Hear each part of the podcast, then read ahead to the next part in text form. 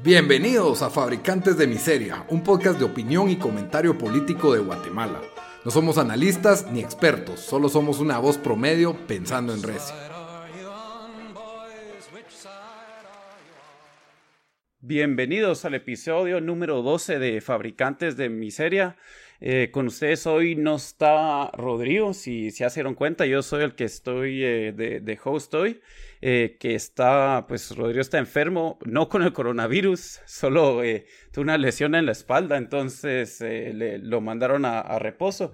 Pero por suerte hoy vamos a tener como invitado especial a Daniel Gerbruger, que es, em, es el host del podcast de finanzas personales, la asignatura pendiente. Eh, y por cierto, el podcast más viejo, digo yo, de Guatemala, porque ¿cuánto lo has hecho, Daniel?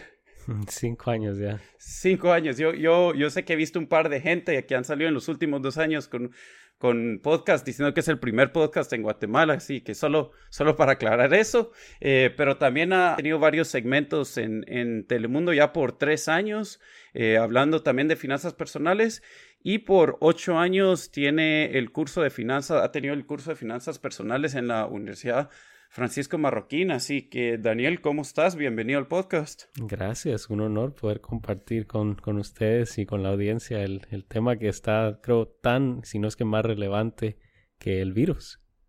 Sí, así como, como mencionaste, pues hoy eh, el, el, tema principal del, del podcast, por si, por si no por si todavía no, no, no saben por las tres menciones que hice, pero va a ser relacionado a finanzas personales y más que todo cómo podemos, qué puede hacer uno para afrontar lo que se viene y, y tal vez estar mejor preparado cuando venga otro, otra crisis eh, financiera o económica en el, en el futuro.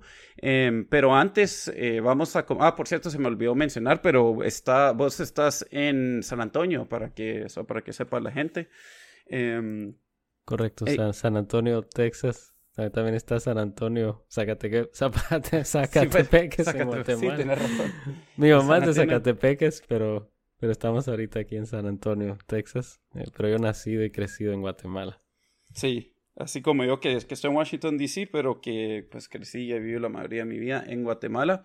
Em, pero bueno, vamos a comenzar con hablando un poco de cómo, cómo está la, la situación en Guate con, con, el coronavirus. Se extendió el, em, el toque de queda hacia...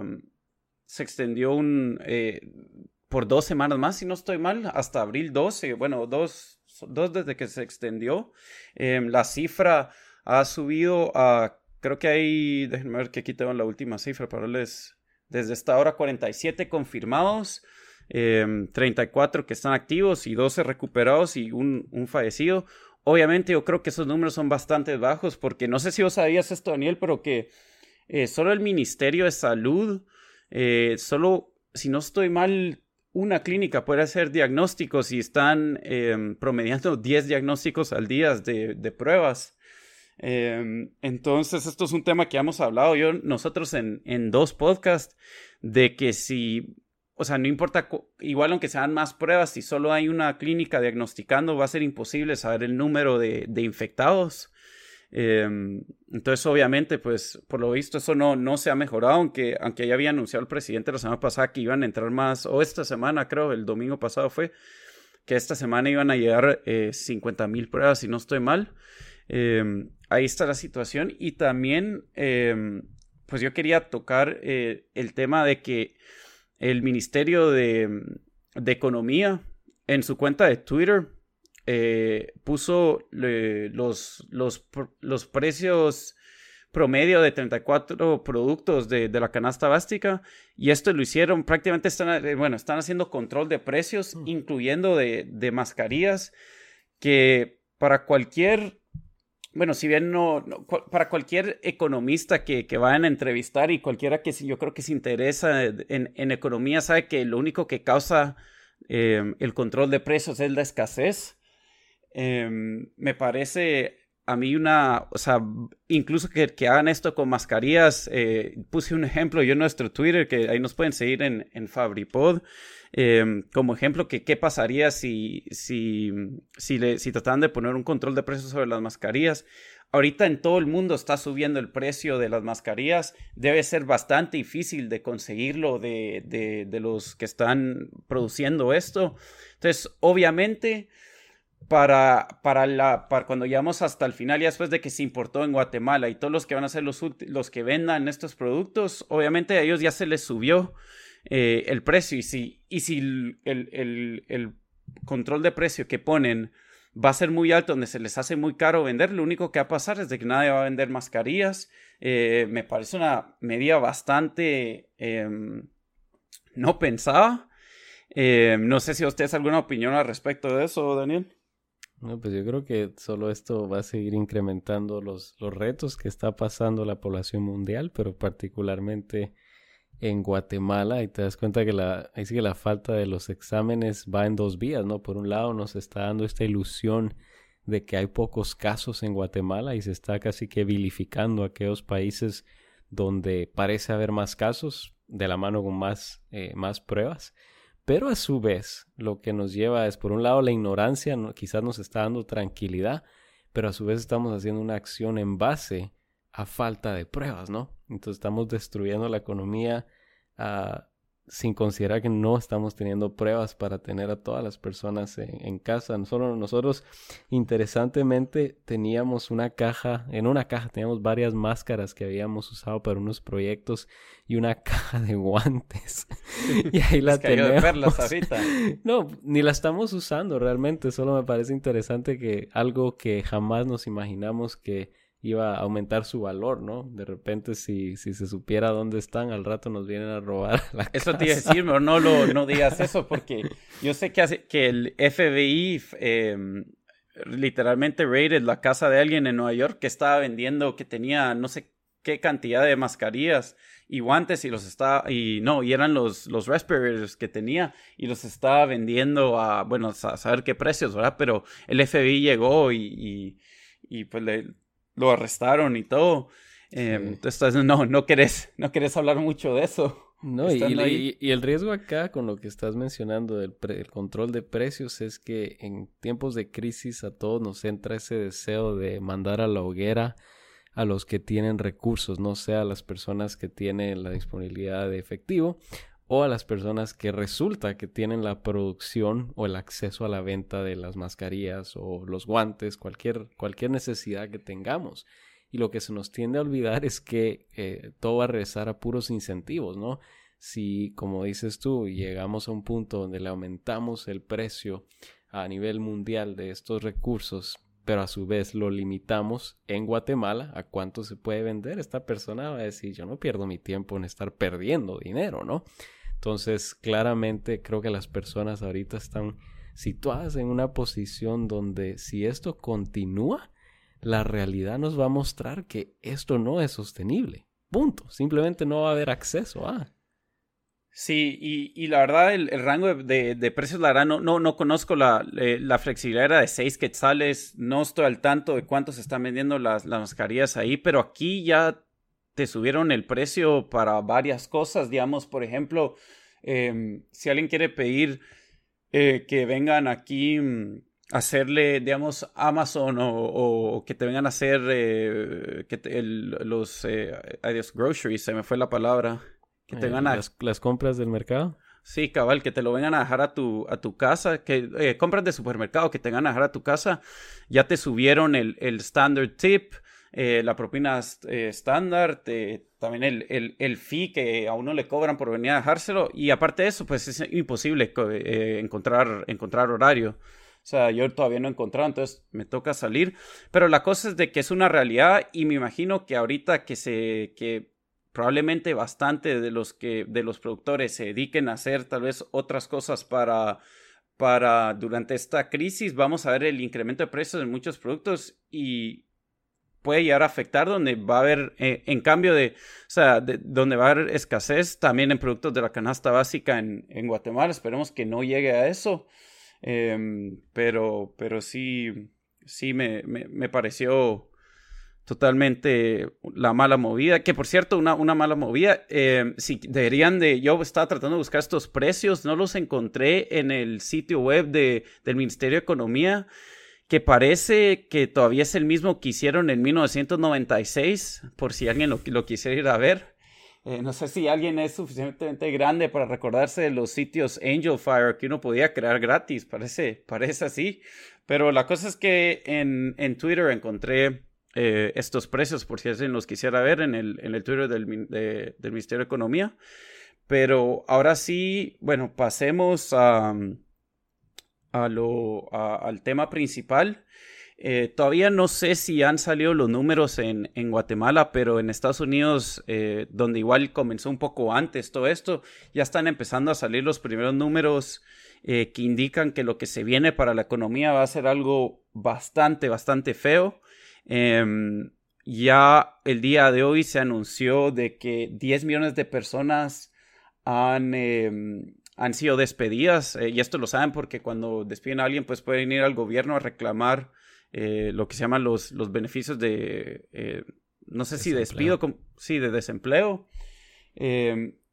Y, y, bueno, la cosa es que en dos semanas 10 millones de personas han perdido su trabajo en Estados Unidos. Estas son las primeras dos semanas prácticamente de los encierres, porque hasta esta semana algunos estados están mandando a, a, a encerrarse a la gente. Eh, y obviamente esto va a seguir, pues, lastimosamente empeorando. Yo creo que se nos viene una crisis peor que la que tuvimos en el 2008, eh, que no sé si, si cuánta gente se recuerda de eso, eh, pero sí fue bastante mala. En ese entonces, 10% de la población de Estados Unidos perdió, de, bueno, los que tenían trabajo perdieron su empleo. Aquí ya... Em, faltan, con que se llega a 13 millones de, gente que ha perdido su empleo, vamos a llegar a ese número. Entonces yo sí creo que esto va a subir. Em, pero, y obviamente si, si aquí eh, se va a poner mal las cosas, eh, en Guatemala también puede ser que se pongan hasta peor, eh, porque sabemos que nuestra economía, que como dice Rodrigo, que no está en ese podcast hoy, pero como él dice, que vivimos en una recesión perpetua, ahí toda crisis nos, nos afecta más, eh, especialmente para, para el gran porcentaje de, la, gran porcentaje de la población que, tenemos que, que, es de escasos recursos. Pero bueno, Daniel, si nos, si nos podrías contar un poco de, de qué pudiera hacer la gente ahorita em, para prepararse para lo que, lo que se viene, los, los tiempos duros que vamos a ver en los siguientes meses y posiblemente años. Mira, lamentablemente ahorita es, creo que es muy tarde para llegar con un mensaje de calma e inspiración. Y yo creo que, por ejemplo, los mensajes y los episodios que he estado compartiendo por los cinco, por los últimos cinco años, permitían que eso fuera un mensaje agradable y aspiracional, ¿no? Decir, oh, haz esto, mejora esto, haz aquello había tiempo, había prosperidad. Lamentablemente ahorita estamos en una situación donde hay incertidumbre, hay escasez y acceso, escasez en general de la habilidad de elaborar y generar ingresos y a su vez limitaciones en el acceso a productos. Hasta ahorita en la mayoría de lugares, por lo que entendemos, todavía no hay escasez de productos, pero sí hay limitación de acceso y ese acceso viene limitado no solo por las colas que se han generado a base del miedo, pero también a modo que el tiempo va pasando y las personas están perdiendo la habilidad de generar ingresos y se van eliminando esos pocos dólares, esos pocos, pocos quetzales que habían en la billetera o en la cuenta, eh, pasamos de tener limitaciones para adquirir los productos a no tener los recursos para adquirir los productos. Entonces, lamentablemente, una conversación como esta es muy difícil porque desde un inicio creo que empezamos con una desventaja y es que probablemente todo lo que vamos a hablar no va a ser ni agradable de escuchar ni fácil de solucionar. Sí, ya, ya, ya vamos tarde, como vos decís, por eso, por eso la segunda parte de esto quería que fuera, bueno, qué pudiéramos hacer en el futuro para prepararnos para la siguiente, porque, porque si así como vos decís, eh, ahorita sí, ahorita sí va a ser un tiempo de, yo creo, donde todo eh, lo que mucha gente se había acostumbrado a un estilo de vida, eh, donde va a tener que, que, cambiar mucho sus, y a veces a la fuerza, lastimosamente, ¿verdad? Pero, pues, cómo, cómo gastaba su dinero y todo eso. Sí, notemos que es un estilo de vida que si nos metemos a conceptos económicos bien complejos, sí hubo desde un inicio, desde la recesión del 2008, 2008-2009, eh, fue bastante artificial, pero las personas no querían escucharlo. Y los efectos que hay en la manipulación de la moneda a diestra y siniestra, creemos que mientras nosotros tengamos dinero, no nos importa pero claramente eso constantemente nos está afectando. Entonces, ¿qué pasó en los últimos 10 años más o menos? Los precios, eh, voy a hablar específicamente de un indicador bien claro y es los precios de bienes raíces se fueron hasta el cielo. Varias empresas... Otra vez. Otra vez, correcto. Eh, ¿Y qué pasó? Se nos olvidó que pasó en el 2008, ¿no? Y ahorita empieza ese miedo de qué va a pasar después se empezaron a sobrevalorar un montón de empresas, empezaron a abrirse un montón de oportunidades, mucha contratación, mucho consumo. Entonces volvimos a caer en, ese mismo ciclo donde a modo que el mensaje de prepararte para una crisis era, o sea, la gente decía esto no va a pasar, o sea, no podemos ir nada más que para hacia arriba, ¿no? Y ese es el primer riesgo que existe cuando creemos que no va a pasar, ¿no? El escepticismo lo debimos haber tenido por los últimos 10 años, pero en algún momento lo perdimos y varias personas, varios economistas ya venían sonando las alarmas de que algo iba a pasar con la siguiente caída, solo no se sabía exactamente cuándo y a todos nos vino a sorprender. O nadie se imaginó que iba a ser en el 2020 y mucho menos de la forma tan radical ¿Qué fue? Pensemos en el 2008, pues las personas aún tenían la habilidad de salir a trabajar. Ahorita, aunque tú quieras salir a trabajar, en la mayoría de... Es, casi que se ha vuelto un crimen salir a intentar producir, ¿no? En aquel entonces no estaba pasando. Entonces, ¿qué hacer? A mí me gusta empezar mucho con la mentalidad. Yo creo que la forma en que nosotros procesemos las ideas sobre la crisis va a impactar mucho cómo vamos a manejar las finanzas durante y cómo nos vamos a preparar para la siguiente etapa. Y una de las cosas que creo que las personas han olvidado, si es que alguna vez han sido expuestos a esto, es que el dinero que nosotros recibimos no es completamente garantizado todo el tiempo. Tanto la fluidez de ese dinero, es decir, si lo, lo tenías por un trabajo, el hecho de que lo estabas recibiendo hace un mes, eso no garantiza que lo ibas a recibir el siguiente mes. Pero caemos en esa falsa creencia de que existe tal cosa como seguridad laboral y claramente esta crisis nos muestra que no existe. Y uno dice, bueno, ¿qué pasa en, una, en un tiempo de prosperidad como estos últimos 10 años que hemos tenido?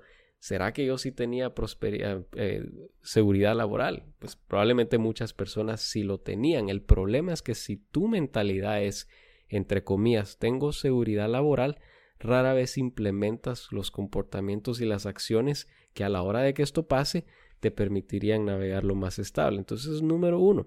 Y la número dos, que se nos tiende a olvidar en esos tiempos de prosperidad al ignorar que pueden venir estas crisis, es que creemos que el equivalente de riqueza es consumo.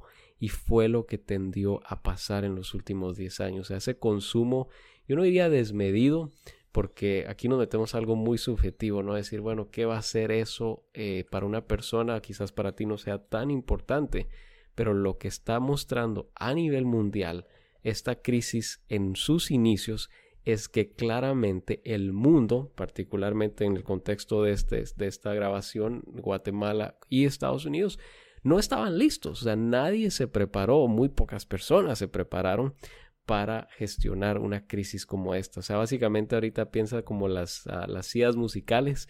La música estuvo por 10 años y un punto donde nos pusimos cómodos, nunca pensamos que la música iba a parar y de repente quitaron sillas y todos se tuvieron que sentar y pues ahorita no hay sillas suficientes para muchas personas. Sí, sí a mí lo que, lo que me sorprende em, es de que la verdad, y bueno, más o menos ha sido la realidad en todo el mundo, eh, porque hasta cierto punto, o sea, eh, Estados Unidos lleva la batuta en este sentido, pero en Estados Unidos tal vez es peor. Em, pero la gente, por lo más que gana, gana bien y, podría tener ahorros, esa mentalidad no hay. Eh, incluso pasó lo del 2008, donde a muchos estaban con demasiada deuda ya fuera de tarjeta de créditos, eh, que habían comprado una casa que tal vez no la podían pagar. Y es como que rápido se le olvidó eso a la gente. Y yo creo que en, en términos de finanzas personales, estamos ahorita estamos tal vez hasta peor que estábamos en el 2008, ¿verdad? En el sentido que, que hay más gente en deuda, em, eh, bueno, sí, o sea, solo hay más gente en deuda, gente con menos ahorros. Entonces, em, afrontar esto con, con, con, esas dos cosas va a ser, va a ser bien, bien difícil, obviamente.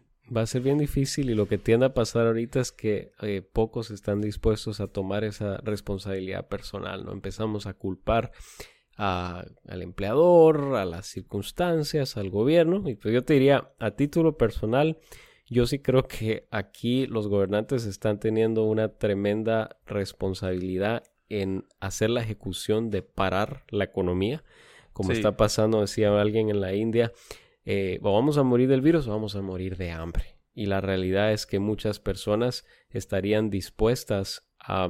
¿Sí me escuchas ahí? Sí, sí, aquí. Eh, la realidad es que muchas personas estarían dispuestas, y te pregunto porque me aparece aquí un, una, un micrófono con una X. Ah, no, pero así, así te, así aparece normal en el programa. nítido. Sí.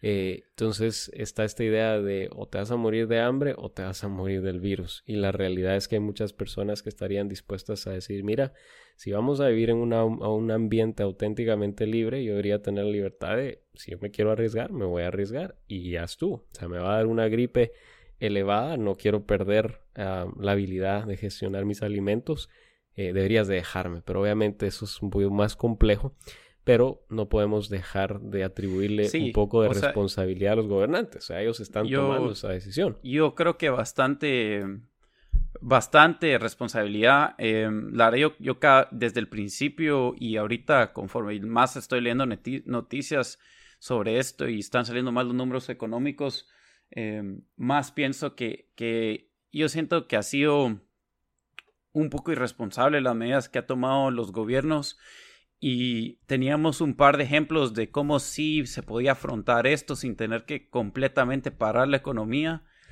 Eh, no se prepararon así, entonces casi que les quedó esto como último, como único recurso.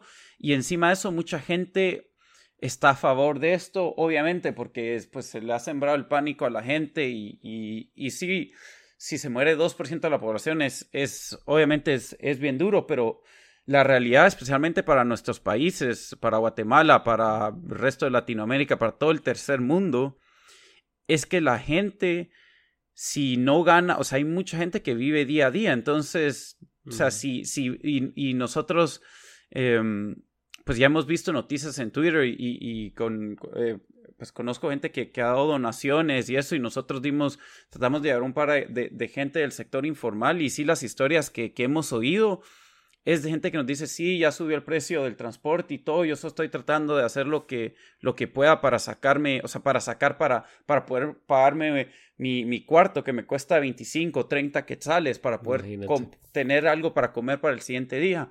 Entonces, eh, la gente que está bastantes veces, o sea, yo, yo sé que, que, el argumento es, bueno, es que o nos morimos o no, pero la realidad es, la mayoría de gente no se va a morir por esto, la mayoría de gente no va a tener que ser hospitalizada. Obviamente sí da miedo, pero lo que están haciendo ahorita es un parón. O sea, es como este, alguien lo vi en Twitter que alguien lo puso y me pareció, me, me pareció buena. Lo pusieron en inglés, pero fue algo como em, eh, We're not slowing down the economy, we're slamming the brakes at, at 240 miles an hour, ¿verdad? O sea, no, no estamos parando poco a poco, sino estamos literalmente echándonos el frenazo cuando vamos a 200 kilómetros por hora y eso es lo que está pasando. Eh, no para desviarnos mucho, mucho con esto, pero, pero sí, como vos decís, eh, sí, aquí los, pues los, los, tal vez en el, en el 2008 muchos decían, bueno, pero es que la gente se puso a comprar casas cuando no debían. Bueno, igual eso fue porque el gobierno estaba mandando todo tipo de señales, está dando, facilitando eh, para, que, para que la gente, o sea, está empujando para que la gente comprara esas casas. Entonces también hay un argumento, pero, pero igual, si alguien lo quiere ver como era responsabilidad personal, porque gente no debe haber hecho eso, ahora la realidad es, es un poco diferente, porque si bien, ok, deberíamos de ser un poco más responsables con nuestras finanzas personales, los gobiernos son los que están causando esto, ¿verdad? Sí, no, y ahorita creo que el reto aquí es que estamos queriendo, ah, y voy a, hacer ese punto para, para, hacerlo bien puntual y luego ver la lista de, de finanzas personales. Y es que estamos tratando de solucionar esta situación a nivel mundial con el mismo método, cuando claramente cada lugar, cada, empecemos por países, vayámonos a ciudades, estados, departamentos, son diferentes. Un ejemplo bien puntual, imagínate Guatemala está cerrado ahorita. Estados Unidos también. La gran diferencia es que en Estados Unidos hay una infraestructura que permite que todos los niños que están inscritos en un colegio público en el país, que es más o menos el 90%, hoy están recibiendo comidas diarias de dos tiempos y comidas los fines de semana. O sea, existe la infraestructura para que aunque los padres estén desempleados en casa, ellos están recibiendo comida todos los días. Eso no existe en Guatemala. Entonces, por otro lado, estamos haciendo el mismo método, mandar a todo mundo a casa. Obviamente ese privilegio no se puede sin, sin darle cabeza, ¿no? Yo creo que ahí es donde si lo vemos en el lado de finanzas personales, si lo vemos en el lado personal, es que hemos querido hacer un poco de eso, ¿no? Hemos querido actuar imitando lo que estamos viendo ya sea en la calle, en redes sociales, usualmente ubicado en otros países, y siguiendo ese mismo comportamiento. Decimos, yo quiero ponerme eso, yo quiero comprar esto, sin pensar las implicaciones locales y personales que eso tiene. Y obviamente ahorita empezamos a ver el resultado, porque regresemos hace un mes, o sea, recordémonos así, pensando como en, en en, en, los años eh, prósperos eh, de antaño, o sea, el mundo parecía que iba solo para adelante. Y tú ibas a cualquier rincón del mundo y lo que mirabas era prosperidad, o al menos símbolos de prosperidad.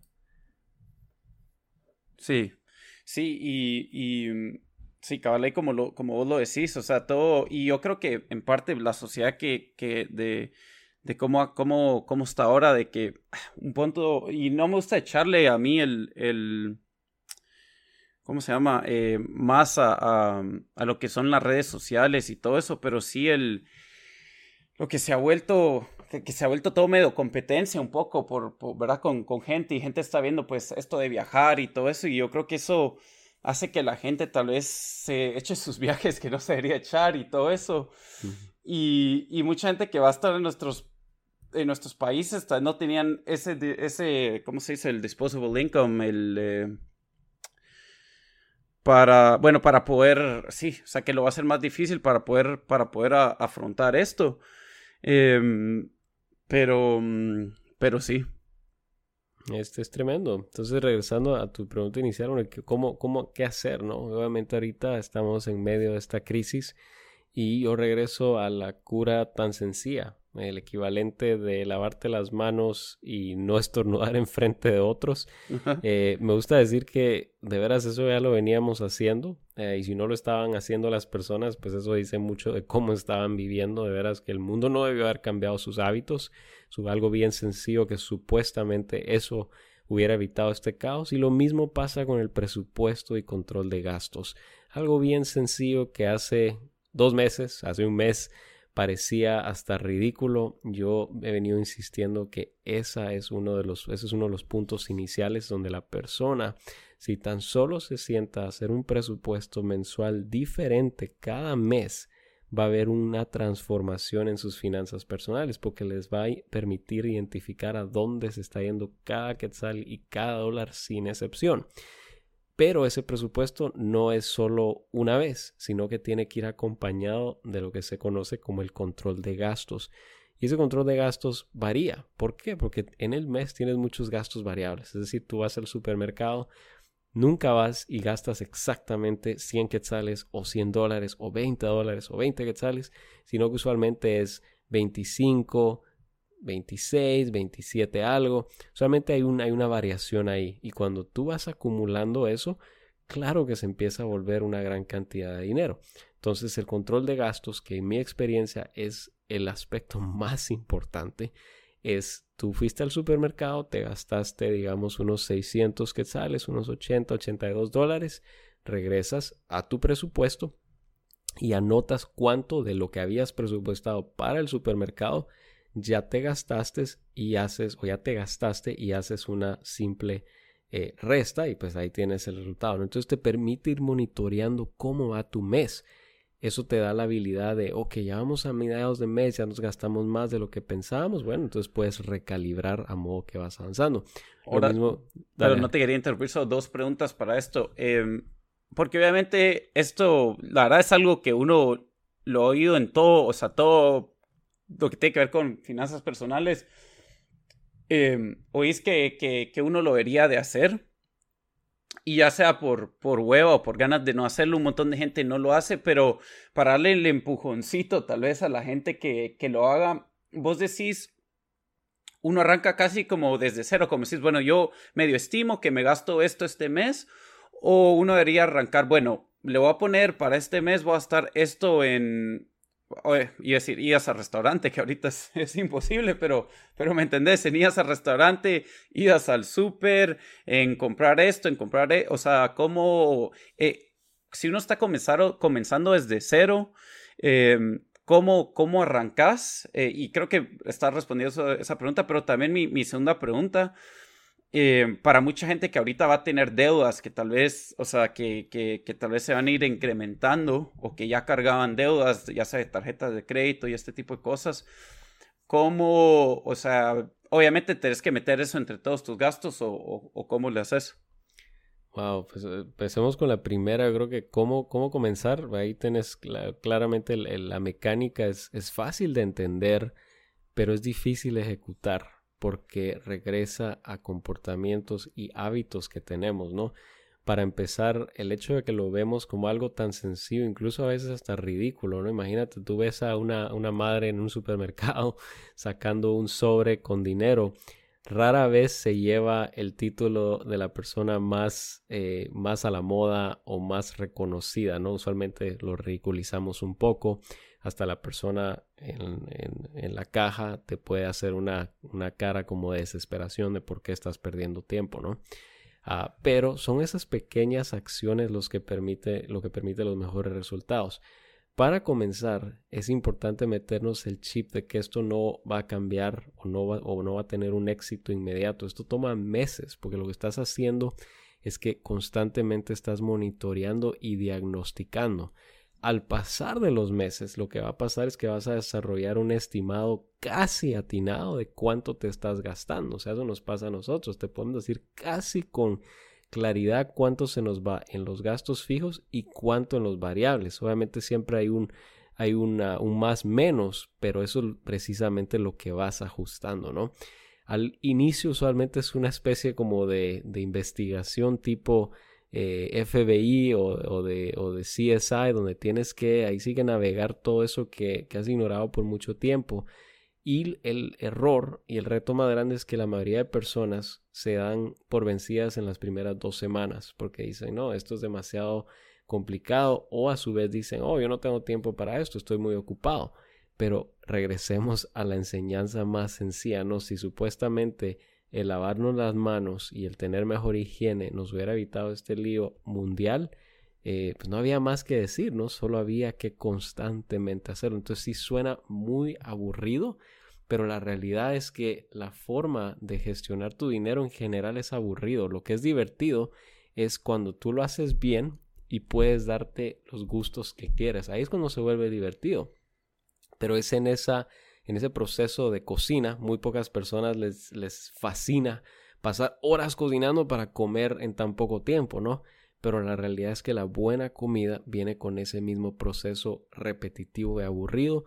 Lo mismo pasa con el ejercicio. Yo creo que ahorita lo que nos estamos dando cuenta es que el ignorar y el buscar recetas instantáneas, ¿no? Como decir, dime qué tengo que hacer, los 5 o 10 pasos para que ya yo cambie mis finanzas hay personas que te las van a ofrecer y lo hacen muy bien. Yo lo único que me estoy dando cuenta es que si esos métodos funcionaran, claramente no estaríamos teniendo este problema ahorita. Es como la pérdida de peso, ¿no? Hay personas que se han hecho millonarias vendiendo recetas mágicas para perder peso, pero tú ves usualmente esas personas que se metieron a esos productos y esos regímenes años después, meses después, la historia ya no es tan, tan exitosa como pensamos. Y es porque eh, lo básico, los principios más aburridos tienden a tener mucha sabiduría en ellos. Entonces, dos consejos bien puntuales, eso es garantizado. Garantizado, ¿por qué?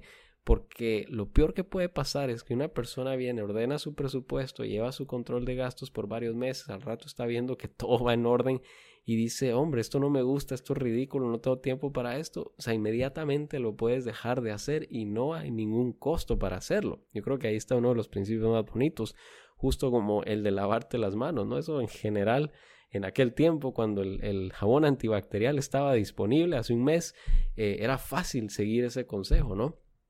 Eh, entonces ahí para comenzar y luego con las deudas, eh, ahorita es complicadísimo porque la realidad es que si la persona se va a endeudar en esta crisis, te vas a endeudar, o sea, y es mejor que una persona tenga el acceso a esa deuda para sobrevivir esto a que no tenga nada. O sea, aquí básicamente nos estamos topando con tres categorías de personas.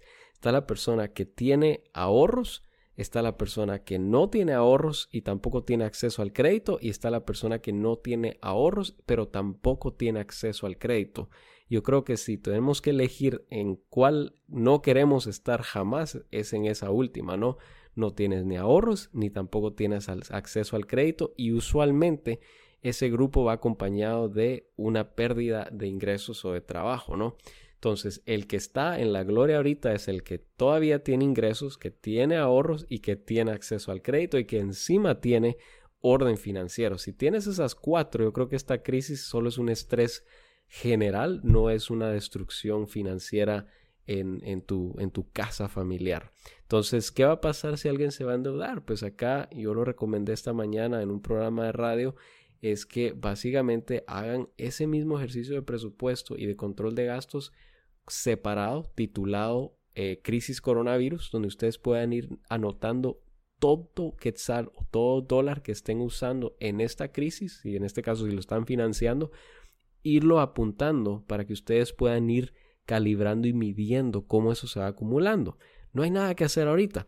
Ahora, cuando ya venga el momento de empezar a pagar, por lo menos tenemos un dato exacto de cuánto fue que nos costó eso y luego crear un plan para pagarlo de regreso. Ahora, ¿qué va a pasar? Te digo, lamentablemente, eh, al momento de esta grabación estamos en una situación donde no tenemos ni idea cuándo las personas van a poder, van a poder regresar a trabajar con toda fuerza. Algunos que están trabajando tienen ahorita el privilegio de todavía recibir ingresos, pero poco a poco empezamos a escuchar más la reducción de ingresos y eso pues obviamente va a llevar a otra, ahí sí que a otro mundo económico que, que no era el de hace un mes.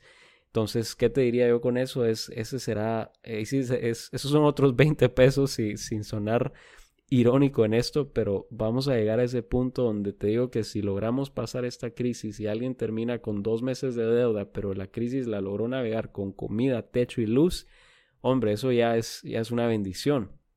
Reitero, me da tristeza por los que no tienen acceso ni a ingresos ni a ahorros, ni a, crédito. Ahí es donde sí está muy, muy complicado. Pero no hay una píldora mágica para la salida de deudas y por eso si lo tratamos como de avanzarnos un año, dos años adelante y decir, bueno, ¿qué vamos a pensar sobre esta crisis cuando haya pasado?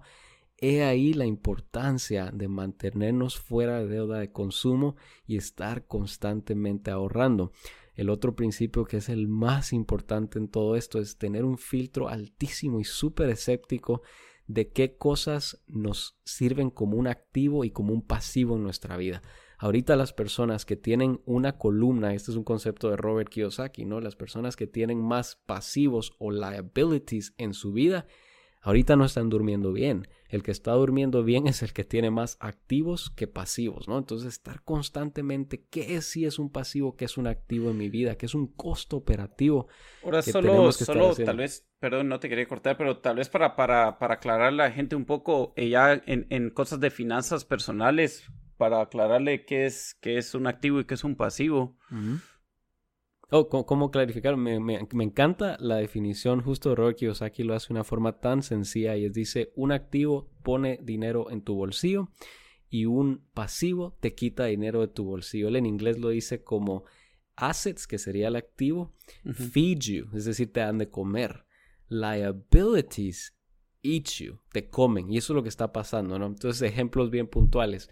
Por ejemplo, alguien que tiene, y este es un tema controversial, pero yo creo que ahorita, en medio de esta crisis, creo que las personas están un poco más dispuestas a considerar la validez de esta propuesta. Y en general, un carro sacado al crédito tiende a ser un liability, es decir, un pasivo. ¿Por qué? Número uno, se está depreciando, ¿no? Todos los días se deprecia. Y número dos, tú, estás pagando interés sobre algo que se está depreciando. Entonces, en lugar de que tú tengas un, una inversión, digamos, y agarras esa misma cantidad de dinero y la metes y te está dando un retorno a cierto porcentaje, eso va a tu favor sin que tú tengas que estar poniendo esfuerzo extra versus el carro ahorita está la crisis y los acreedores igual quieren su plata. Algunos están diciendo, oh, págamelo después, pero igual lo quieren, no lo están perdonando, ¿no? Entonces hay un ejemplo, eh, pensemos un pasivo, ¿no? Alguien que tenga un negocio, por muy pequeño que sea, que le está dando dinero en esta crisis, ahí es un activo. Pero ¿qué tiende a pasar con la mentalidad que nos metemos en términos de las finanzas personales? rápido pensamos en cosas de consumo y el consumo en general tiende a ser un pasivo, tiende a ser un liability, más si es financiado. Rara vez en los últimos 10 años pensamos, wow, estamos viviendo momentos de prosperidad extrema en el mundo. ¿Cómo me hago más o cómo adquiero más activos en mi vida? Eso usualmente no fue lo que conversamos, ¿no? Y ahorita nos estamos dando cuenta del resultado. O sea, cancelar Netflix, estás diciendo. Fíjate, eh, es una, es una buenísima pregunta, ¿no? Porque usualmente eh, eh, esa conversación, ¿no? Netflix, cafés, cualquier otra cosa, ¿no? Usualmente la usamos de una forma, ah, yo creo que escéptica y es bueno cuestionarlo, pero el mensaje de finanzas personales recibe una tremenda injusticia y la injusticia es que en ningún momento queremos decir que la persona cancele las cosas que le agregan valor, que le traen gozo, ¿no? La vida es muy corta para no hacerlo. Eh, pero lo que tiende a pasar es que en el afán de decir, oh, yo puedo hacer lo que quiera, en verdad intentamos hacer lo que, lo que queremos, cuando la realidad es que con las finanzas puedes hacerlo todo, pero a veces no todo al mismo tiempo. Entonces siempre hay intercambios. Imagínate si los gobiernos entendieran que para todo hay un intercambio y si la población entendiera que si un gobierno te está ofreciendo X, usualmente hay un, hay un intercambio con Y, ¿no? Entonces, ¿qué pasa aquí? Alguien dice, bueno, debería cancelar Netflix. Yo te diría, bueno, ¿qué es prioridad para ti en tu vida? Número uno. Número dos Veamos tus ingresos, regresemos al presupuesto, ¿no? En base a ese presupuesto, ¿habrá algún espacio ahí donde puede estar sin ningún problema? Y te digo, la mayoría de personas, el caso de Netflix es excelente. ¿Por qué? Porque Netflix tiene la habilidad de la cancelación en tiempos de crisis, que obviamente en esta en particular muchas personas dicen, ni loco cancelo Netflix, lo necesito para estar en casa. Pero digamos que alguien ahorita no puede pagar Netflix. Tú lo puedes cancelar y se acabó. O sea, no hay una deuda detrás de eso, no hay intereses que te van a cobrar. Por otro lado, regresemos al ejemplo de los, del, carro financiado. Ese carro no es líquido, o sea, ese carro no lo puedes, no puedes llamar hoy o hacer un clic en la computadora y decir cancelo la membresía del acceso a ese carro, ¿no? No sin tener consecuencias graves en tu récord financiero, en tu vida. Entonces ahí ves una diferencia, ¿no? Son esos gastos que a la hora de la crisis puedes cortar. Ahorita esos, no, a mí esos tienden a no preocuparme, porque cuando hablamos del costo operativo, lo que en inglés se llama el overhead de una familia, todos los fijos son los que tienes que pagar, haya crisis de coronavirus o no. Y las personas ya se dieron cuenta, cuenta cuáles son, ¿no? El alquiler, la hipoteca, la luz, el teléfono, incluso la luz podrías decir, bueno, la cancelo y no la tengo, ¿no? Pero obviamente metemos ahí un punto de sobrevivencia. Pero todos esos que a puro tuvimos que pagar el primero de abril, ese es tu costo de operar, ¿no? Tu overhead mensual. Muy pocas personas saben cuál es ese estimado. usualmente es un poco variable, ¿no? La luz varía un poco, el teléfono puede variar un poco, incluso hasta el combustible, pero el resto usualmente es bien predecible, ¿no? Hipoteca, renta, seguros, esto, el otro. Cuando la persona ya sabe eso, el resto, Netflix y cualquier otra cosa variable, es más fácil meterlas dentro del presupuesto porque sabes que a la hora de que hayan vacas flacas las puedes cancelar sin mayor consecuencia. Entonces yo no me opongo a Netflix, no me opongo incluso porque si tú lees mucho de la literatura de finanzas personales, Y es un excelente ejemplo, que usualmente lo que queremos es usar ilustraciones para que las personas tengan ese momento bombilla de decir, hombre, ahí hay un montón de plata que se me está yendo. Pero el otro concepto que usamos o el otro referente es la comida en la calle, ¿no? Salir a comer versus cocinar, que claramente tiene, ahí sí que tiene un impuesto. Dale. No, no, que por suerte aquí no va a ser un problema. Eh, esperemos que no, ¿verdad? Hasta, el momento, al momento de esta grabación, que en esta crisis estamos, ahí sigue navegando todo día por día y afortunadamente hasta ahorita eso no es problema. Pero lo bonito de eso es. Bueno, yo decía de gasto, porque no puedes ir a comer a un restaurante, pero igual está takeout y todo sí, está el takeout, ¿verdad? Pero imagínate, agarremos el takeout de restaurantes. La ventaja de eso, o sea, a pesar de que mucha de la literatura de finanzas personales nos dice no lo hagas o redúcelo hasta donde ya no, nuevamente regresa a decisiones personales, prioridades también, pero no me preocupa tanto porque a la hora de un coronavirus tú puedes simplemente dejar de hacerlo. Entonces compara otra vez el ejemplo del carro financiado. Eso sí me preocupa. O por ejemplo, una hipoteca que esté em, demasiado extendida o demasiada, ahí sí que demasiado al límite del poder adquisitivo de una familia, eso me preocupa más. ¿Por qué? Porque llega el coronavirus y eso lo tienes que pagar versus tu comida que te gastabas antes, qué sé yo, 100, 200, 600, 800, hasta 1000 dólares en comida en la calle Ahorita quizás a la persona le bajaron los ingresos y dice básicamente lo único que tengo que hacer es dejar de salir y hay una solución inmediata. Entonces cuando navegas todas tus decisiones financieras con la idea de, o la pregunta más bien dicho es, si hubiera un coronavirus, ¿podría dejar de pagar esto? Y si la respuesta es no, tienes que ser más cauteloso, ¿verdad? Tienes que estar más cauteloso porque obviamente sí va a tener un impacto en tus finanzas. Y lo que tiende a pasar, Daniel, es que, y es triste esto, ¿no? Porque rara vez cuando la persona eh, no considera estos puntos, rara vez está haciendo lo que debimos haber estado haciendo para esta crisis, que es ordenando finanzas, ahorrando e invirtiendo, ¿no? O sea, entienden a ir de la mano, ¿no? Sí, y una pregunta, bueno, y aquí tal vez ya, nos estamos metiendo um, un poco eh, finanzas personales, pero si hay algún tiempo para hacerlo, es eh, pero finanzas personales en, general, pero si hay algún tipo para hacerlo es, es ahorita. Em, para alguien que estaría arrancando otra vez con esto, ¿verdad? Ahorita que, que se vienen tiempos difíciles, ¿hay algún, digamos, eh, ¿cómo diría yo? ¿Alguna fórmula a seguir, por decirlo así, un playbook, un, un guidebook? que te dice, hey, deberías destinar X porcentaje a tu renta, X porcentaje de lo que ganas debería ir a, a, a ya sea ir al super, para super o X por ciento a lo que sea entretenimiento, o, o sea, hay algo, hay, alguna guía a seguir con eso. Sí los hay, y lo único que se requiere es una búsqueda en, en San Google y vas a encontrar N cantidad de recomendaciones, usualmente los...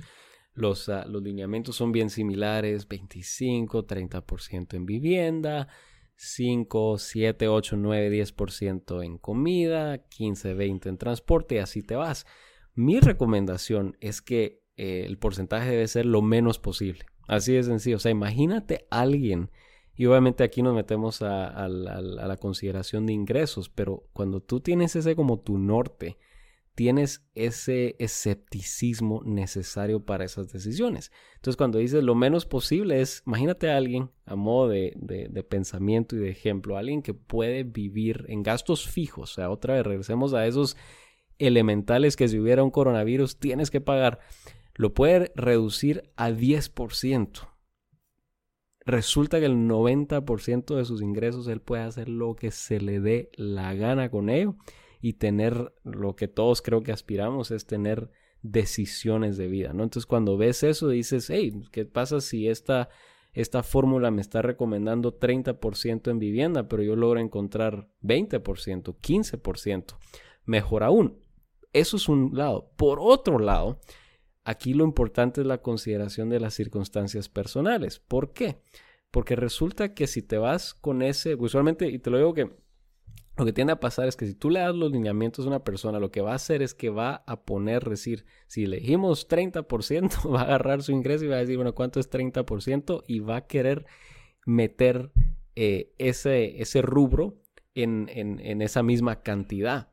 Sin pensar, bueno, ¿qué preferencias de vida tengo yo? Entonces, yo personalmente, si alguien viene y me dice, mira, yo me estoy gastando 50% de mi ingreso en vivienda, pero eso significa que no tengo que pagar gimnasio, no tengo que pagar transporte, es decir, no tengo ni siquiera que tener carro, no tengo que tomar tren, no tengo que, no tengo que tener estos gastos alrededor del transporte ahí ya tienes un lineamiento interesante, porque entonces si la recomendación tradicional es de 25, 30% en vivienda y de transporte de 15, 15 eh, a 20, ¿qué, ¿qué significa ahí? Tienes más o menos un 40, 45% para destinar a vivienda, porque no estás recurriendo al uso de transporte, si fuera el caso de una persona.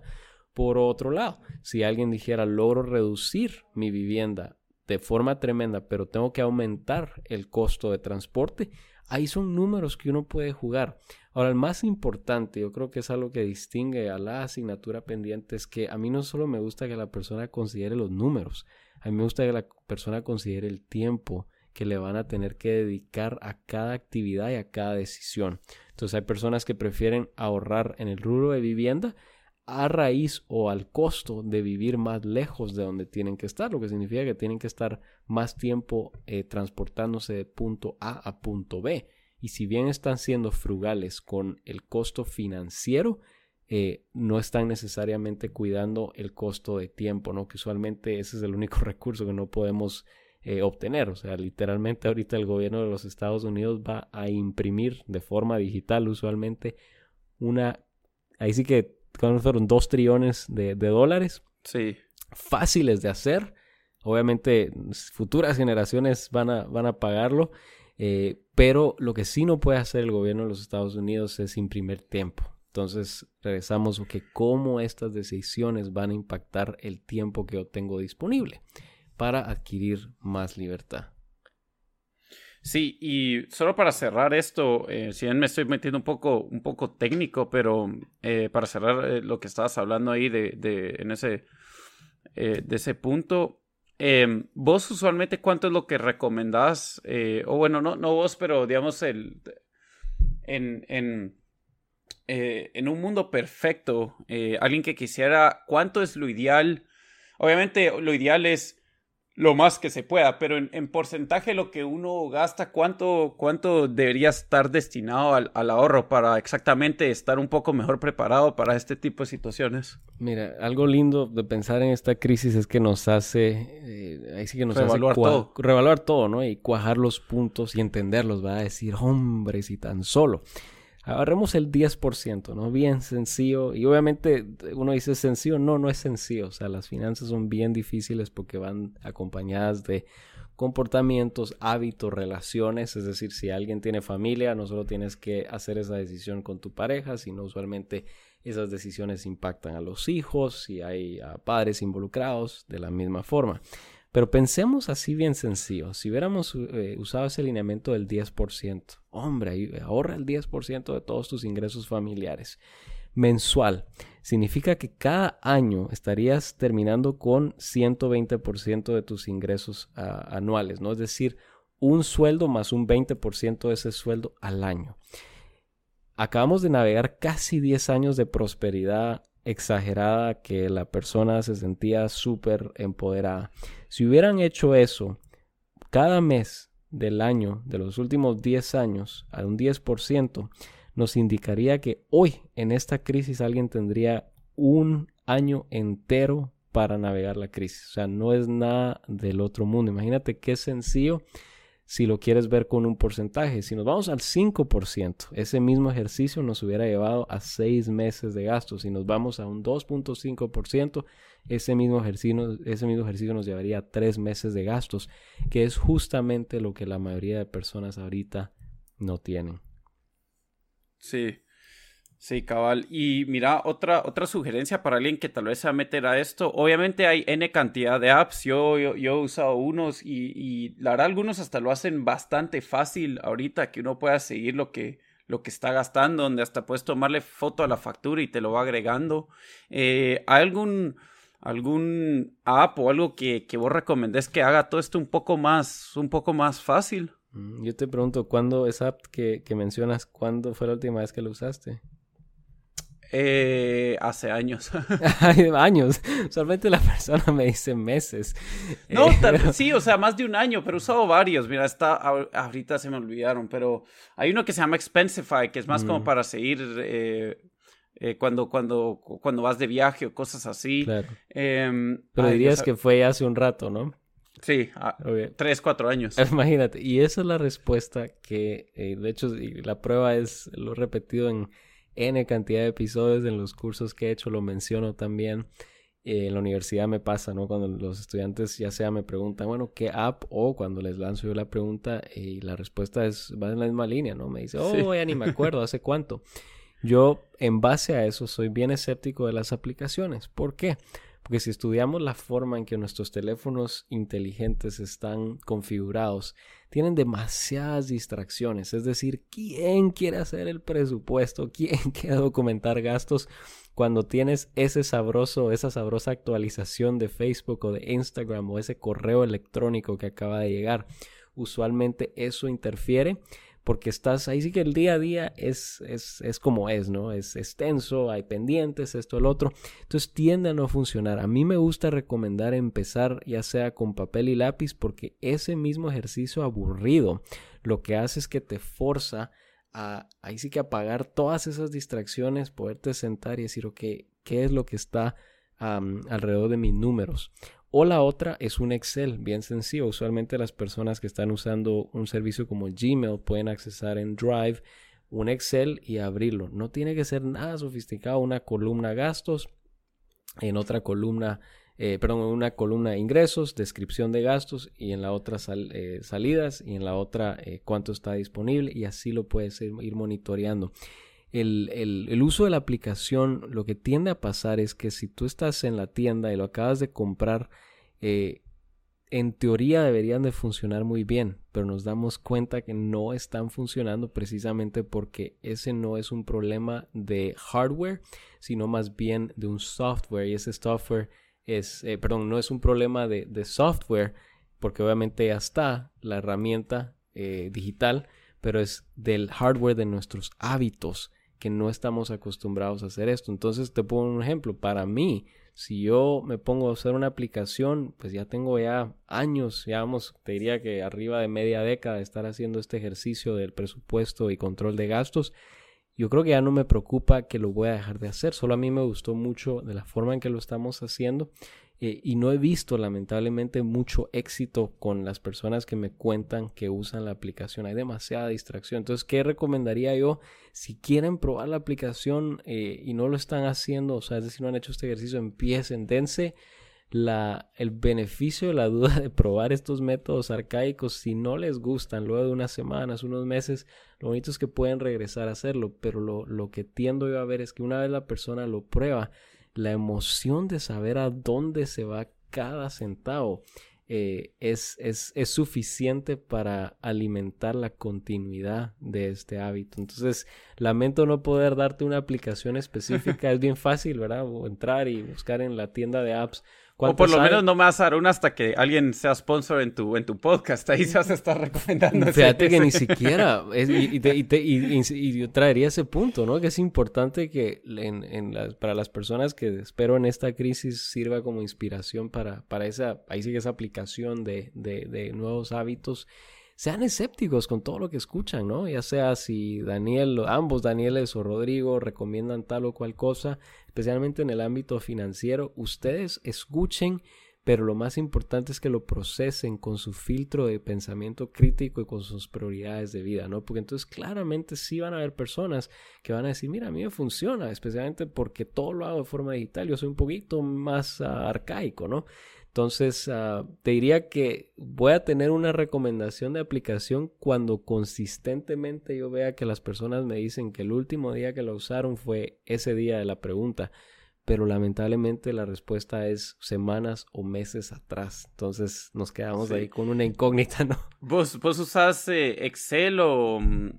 Puro Excel, puro ah, Excel. Es que eh, fíjate, yo, yo Excel yo manejaba Google Spreadsheets porque es fácil en el, en el celular tenerlo. Pero la verdad, eh, lo, y lo hacía cuando yo hacía mis cosas de que sacaba mías y, tenía que tener un balance. Pero igual, en usarlo en el teléfono se me hacía muy eh, no era tan fácil, Era, eh, la verdad, a mí se me hacía un poco muy cumbersome hacer eso. Yo creo que cuando, cuando haga esto, tal vez voy a, voy a recurrir a, a, lápiz y a... Sí, y, te digo, bueno, yo, ¿qué, tenemos? Tenemos, tenemos dos métodos que hemos probado. Tenemos la libretita, es una libreta chiquita que tiene un espacio para un lapicero y eso permite que nuevamente una libretita eh, pues no puede producir una, red social, un video en YouTube, entonces vas a lo que vas, número uno. El número dos, entonces eso nos funcionó por mucho tiempo. Lo que luego nos pasó, más o menos hace un año, empezamos a, sacamos una tarjeta de crédito para hacer todos nuestros pagos eh, con la tarjeta de crédito. Entonces, pues, esto a la luz del presupuesto mensual. Entonces, sabemos cuánto se va a gastar ese mes para poder hacer lo que todo el mundo dice que hace, pero usualmente eso no, no sucede, ya que lo contrario, las tarjetas de crédito no serían tan rentables, que es pagarlo a fin de mes. Entonces, eh, al hacer esos pagos, uno dice, bueno, pero es que la tarjeta de crédito eh, te metes al, al estado de cuenta y ya vas a ver cuánto gastaste. Y claro que lo puedes ver, pero el llevar tú tu propio control permite ese monitoreo y esa eh, esa constantemente, constante modificación durante el mes en lugar de solo llegar a final del mes y decir qué pasó aquí, ¿no? Entonces, eso nos permite a nosotros corroborar qué cargos están haciendo. Interesantemente, a veces cuando no llevas tu mismo control de gastos, a la tarjeta puede haber un cobro que o no se se dio el reembolso un cobro que se hizo dos veces y muchas veces las personas ni cuenta se dan y esto es porque no llevan ese control específico detallado de qué. Entonces lo que hacemos es, ah, hacemos varios gastos eh, con los recibos, regresamos y te toma cuatro o cinco minutos a lo mucho en el día. Eh, los pones. Los, los, documentas en el Excel y ya estuvo bien sencillo. También tenemos una bolsita de, de esas Ziplocs donde los recibos de cada mes están. Entonces, si hubiera que hacer una devolución o confirmar algo, pues ahí está también. Pero usualmente eh, la persona se opone a decir, oh, pues que no tengo tiempo. Realmente no es mucho. Eh, te digo que algunas veces nos pasa que eh, a lo mucho pasará una noche, ¿no? Un día, dos días de, de, no documentarlos, pero todo está en la billetera, entonces solo es de regresar. Ya cuando pasa de dos días ya se vuelve bien complicado, ya ni te acuerdas en qué gastaste.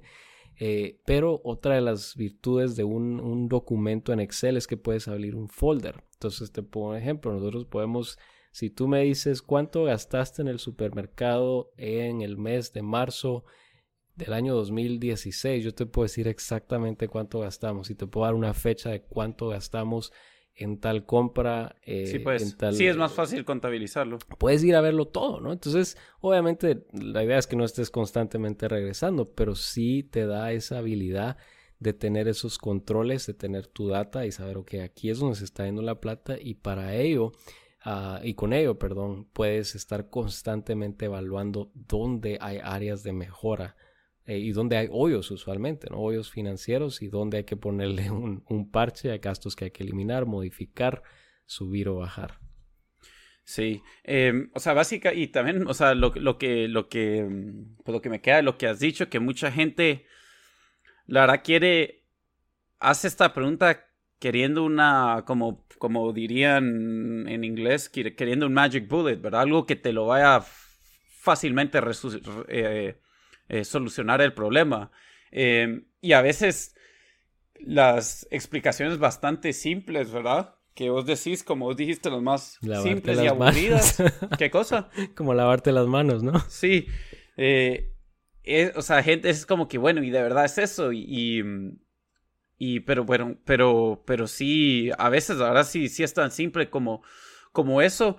Eh, y yo creo como ya vamos por, por una hora que, que aquí lo vamos a ir em, eh, eh, terminando el, el, podcast y tal vez en, en, unos meses te traemos de regreso de, para ver cómo está el panorama y, y, a ver qué otros consejos puedes dar ahí, pero, pero de todo lo que, has, que nos has contado, que, que, que, que nos contaste ahorita, ¿qué, em, qué advice le darías a, a la gente em, si hay uno o dos, dos o sea, que, que le dirías a alguien que, que bueno, que, que sí, de, de, cómo meterse de lleno en esto y, y cómo, ¿verdad? Me encantaría. Eh, ajá. La pregunta, un profesor de, economía, y aquí la, la, lo hago con la salvedad que eh, hay que cuestionar a los profesores, hay que, que, saber si la vida de los profesores que tenemos es una vida que nosotros quisiéramos ah, ahí sí que emular en algunos aspectos y si es así pues vale la pena ponerles atención pero eh, una vez un profesor de economía le preguntó a un grupo de estudiantes de, de MBA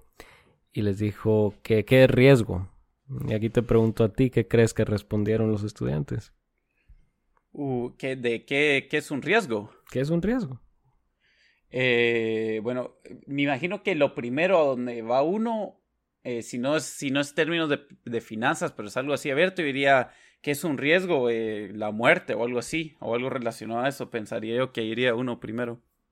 ¿Y en términos financieros?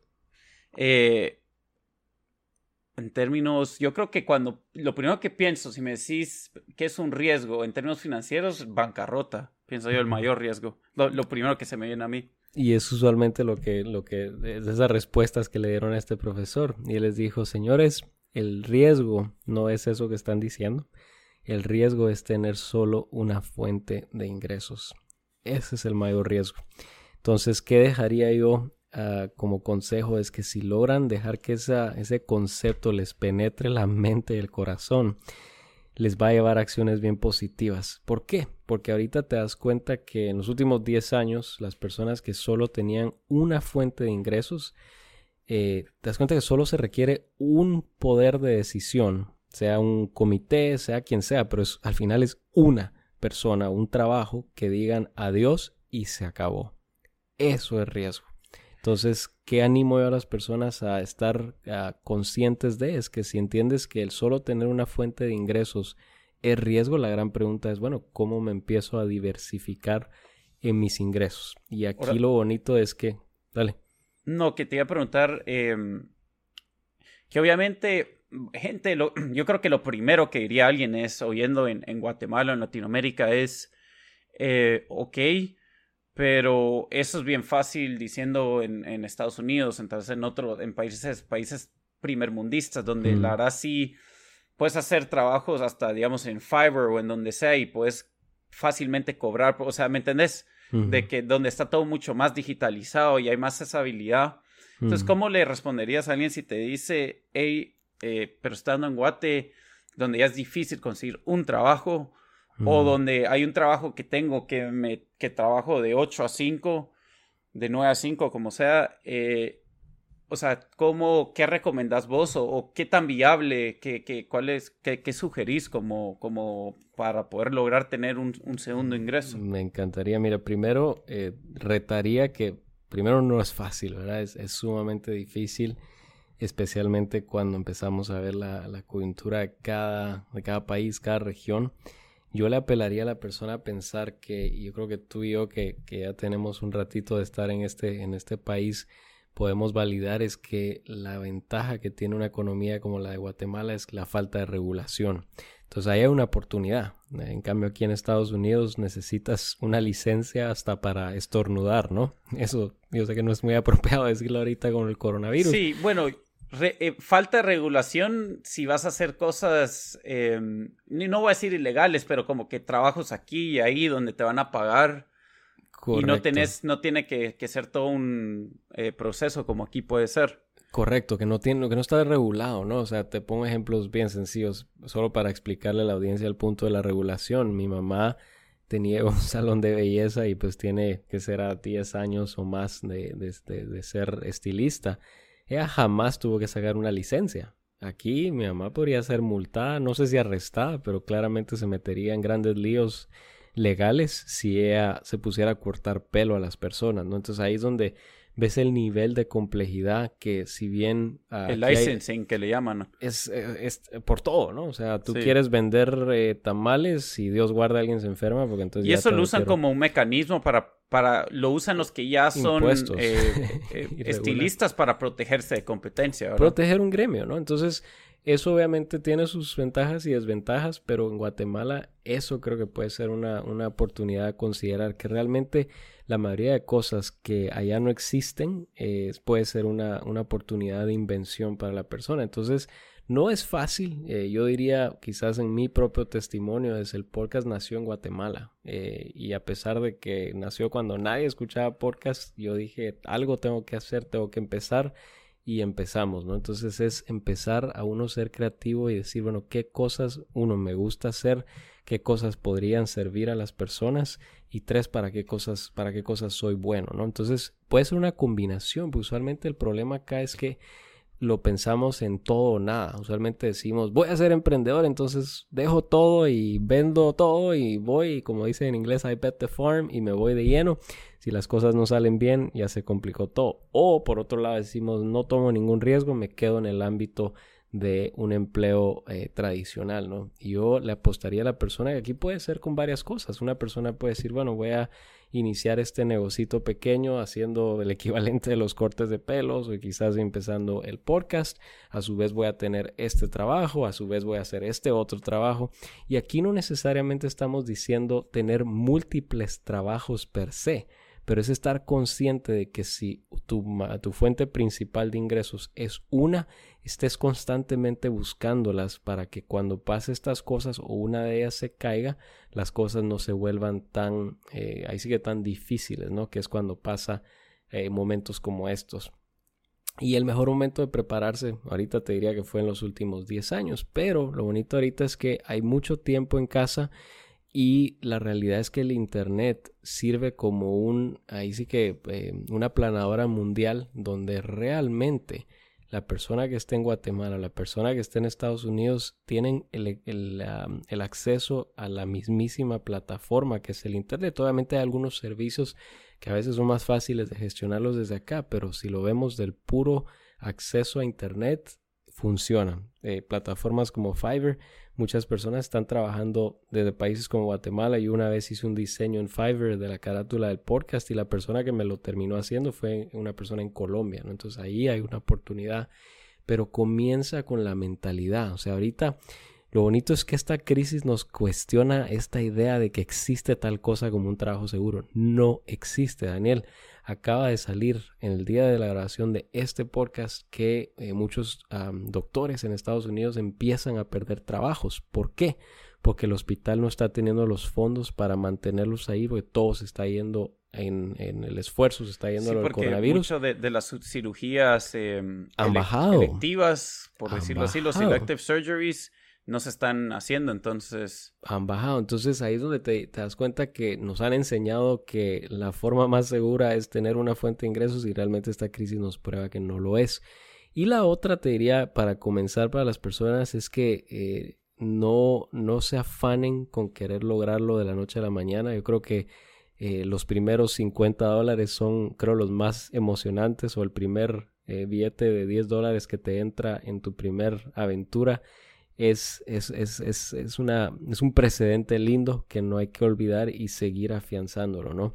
Usualmente las grandes, a los grandes proyectos no se construyen de la noche a la mañana y el, el error más grande, creo yo, en esta diversificación de, de, de, ingresos es que pensamos si no lo logro mañana nunca va a funcionar. Y te digo que no es así. Usualmente es, va a requerir bastante tiempo y creatividad. Es difícil, Daniel, pero se puede. Sí, y yo solo para, para agregar eso que dijiste ahí, em, como vos dijiste, el Internet, hay tanto, ya hay tanto curso que uno puede tomar, incluso certificaciones que uno puede tomar en línea, em, incluso ahí em, Udemy, ahí, eh, que es una... Eh, ¿Vos dónde tenés tus clases? ¿Es ahí en Udemy o en dónde? En Teachable en Teachable. Bueno, Udemy es otra plataforma similar, pero que tenía una oferta y yo, pues siempre hay un par de cosas que he querido aprender, ¿verdad? O sea, que era, quería mejorar, eh, porque hace lo, lo, he usado en trabajos, mi, mi, conocimiento de Google Analytics y cómo funciona Google AdWords, y están teniendo ahí eh, ofertas de cursos que valen 200 dólares por, por, eh, por 10.99. Eh, agarré un par ahí. O sea, obviamente no estoy diciendo que me voy a volver un, un, experto en Google AdWords o experto en Google Analytics, pero, pero son cosas que uno puede agregar conocimiento que después pueden hacer la diferencia o, uno puede ir sacando ahí, como vos decís, eh, se abren puertas para uno poder sacar em, em, eh, un segundo ingreso. Y otra cosa que creo que bastante gente a veces no sabe es hay tanto, bueno, y ahorita obviamente va a ser bien difícil, ¿verdad? Porque medio mundo va a estar buscando por trabajo, pero hay bastantes empresas que, que mm, buscan em, trabajos remotos, o sea, que, que, buscan empleados remotos, ya sea por, por eh, sacar un, yo qué sé, eh, ciertos trabajitos, y no hablo de, de Fiverr, sino ya sea, puede ser de traducción o, o de editar ciertas cosas que no, que no es que no es rocket science, como dirían aquí, ¿verdad? Que no es nada difícil. Em, y es solo de, de, buscar eso, de eso en línea, que a veces yo creo que la gente se sorprende cuando, cuando les decís de esas cosas. Eh, incluso algunas son solo, digamos, yo he visto que buscan em, de esos helpdesk, gente que va a contestar preguntas y buscan específicamente personas que estén en países latinoamericanos porque quieren servir un cierto horario o porque necesitan que gente habla, hable español, eh, pero solo para, para agregar eso ahí. Em, pero bueno, yo creo que ahí vamos a ir cerrando este, este episodio. Eh, Daniel, otra vez muchas gracias por, por estar aquí. Eh, antes de, irnos, eh, si nos pudieras decir en dónde te puede encontrar la gente, obviamente ya mencionamos tu podcast, la asignatura pendiente, pero decirnos en dónde pueden encontrar eso y, algún website que, que, querrás dar. Me encanta, ¿no? Pues gracias, para, para mí un honor, me emociona compartir este mensaje. no me emociona las circunstancias bajo eh, las que se está compartiendo esto, pero es lo que es, ¿no? El sitio es www.laasignatura.pendiente.com o pueden ir a Google y solo poner la asignatura pendiente y los primeros enlaces deberían de ser los del podcast en iTunes, en todas las plataformas ah, de, de, podcast deberían de poder encontrar la asignatura pendiente y ahí tienen 200, al momento de esta entrevista tienen 264 episodios uno semanal. Eh, hay una combinación de crecimiento personal, financiero. Hacemos muchos de viajes también, siempre tratando de meter el aspecto económico con el de crecimiento eh, personal. Y para esta crisis, eh, especialmente si la persona lo está escuchando a tiempo, tenemos cursos, tenemos seis cursos disponibles a un dólar. Hemos bajado al suelo. yo, todos yo lo ibas a subir a 100 dólares ahorita que pues, la gente pues más lo necesita. Que, eh, eh, es, es, uno de los momentos, ¿verdad? Donde justamente ese remedio es necesario, pero la realidad es que eh, todos estamos en una crisis, ¿verdad? A todos nos va a afectar esto y, yo, lo, yo lo seguí de varias personas que sigo donde ellos hicieron algo muy similar y yo creo que la gente lo recuerda. Yo quiero que el podcast y la asignatura sea recordado como un recurso que en los tiempos, a pesar de que de cierta forma es un momento como de, te lo dije, ¿no? Es esto, esto ya se venía. Hay una medicina bien clara ahí y no era el momento de, elevar los precios porque claramente si la persona ahorita tenía una asignatura pendiente, eh, yo prefiero que esos 100 dólares, esos 50 o esos 20, tenemos cursos de 20, de 50 o otro de 100 los usen para asegurarse que su familia esté bien. Eso es lo más importante ahorita. Incluso yo ofrezco, y lo he dicho en el podcast, si alguien dice, no tengo ni ese dólar ahorita para tomar ese curso, igual lo pueden obtener, solo me tienen que escribir y yo les hago llegar un enlace donde no habría ningún costo en eso porque al final lo importante es el compromiso y ese dólar es para el compromiso, ¿no? Que la persona le dé el seguimiento y lo pueda ¿Y cómo, cómo encuentran este curso? Dijiste que está en teachable.com. No, van a la página principal que es la ah, y, y, ahí están el enlace para los seis cursos y, y ahí, ahí tienen... Creo que hay tarea con los 264 episodios y los seis cursos hasta para que se acabe la crisis, ¿no? Excelente, está bueno. Y yo pues les voy a recordar a todos que también como, como el podcast de, Daniel, la asignatura pendiente, nos pueden encontrar en todas las, plataformas de, de podcast. Estamos en en SoundCloud, en Spotify, en eh, iTunes, Teacher y en Evox. Nos pueden buscar como Fabricantes de Miseria. Eh, en todo, en, estamos en Instagram y Facebook como Fabricantes de Miseria. Y en Twitter es donde más estamos em, más activos, diría yo. Ahí también o pueden buscar Fabricantes de, Miseria, pero también nuestro, nuestro nombre es FabriPod. Entonces no, nos pueden eh, encontrar ahí. Otra vez, Daniel, muchas gracias y hasta la próxima. Un abrazo. Gracias.